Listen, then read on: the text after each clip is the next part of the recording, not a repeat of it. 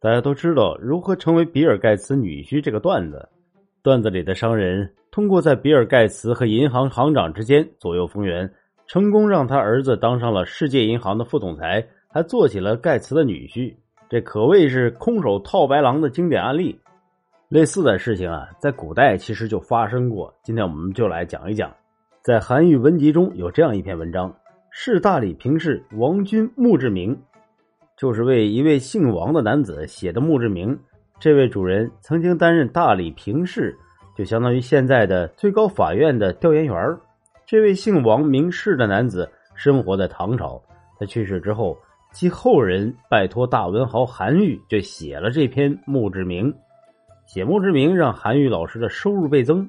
按理说啊，这种题材的东西，他无非就是写逝者怎么敬业，怎么了不起，在家里有个好爸爸。在职场上遇到贵人等等，然后就是如何值得家人、同事和领导们去缅怀。但韩愈他不得了啊，他写墓志铭写出名气了，而且呢是写出了品牌，大家都喜欢找他写墓志铭。但这篇墓志铭呢，他堪称是奇葩，他居然把死者骗婚的事情给写进了墓志铭里头。事情的原委呢是这样的：主人公王氏，氏是那个舒适的氏，当年呢是一个不折不扣的剩男，一介白身。用现在的话讲呢，就是要啥没啥。然后你说他啥也没有吧，但是他眼光还挺高。他相中了一个读书人侯家的女儿。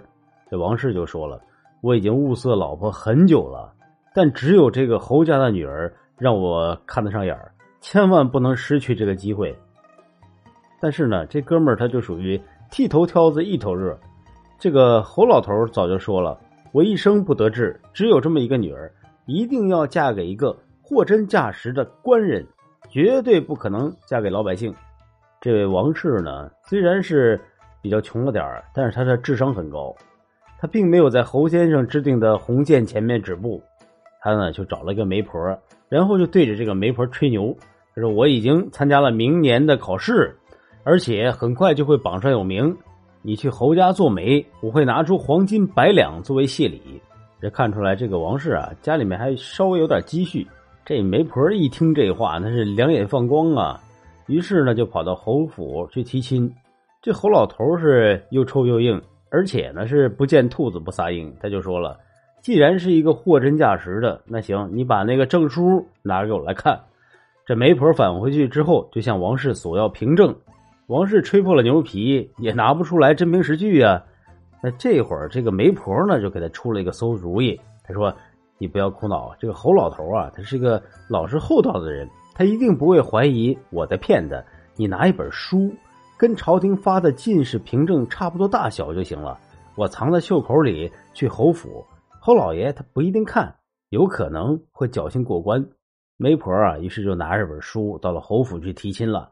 可怜这侯老头老眼昏花，而且是过分相信媒婆，更何况那时候你也没办法上网去查呀。于是，这侯老头就被贾平正给糊弄了，将看护的紧紧的女儿轻易的就嫁给了王氏这个骗子。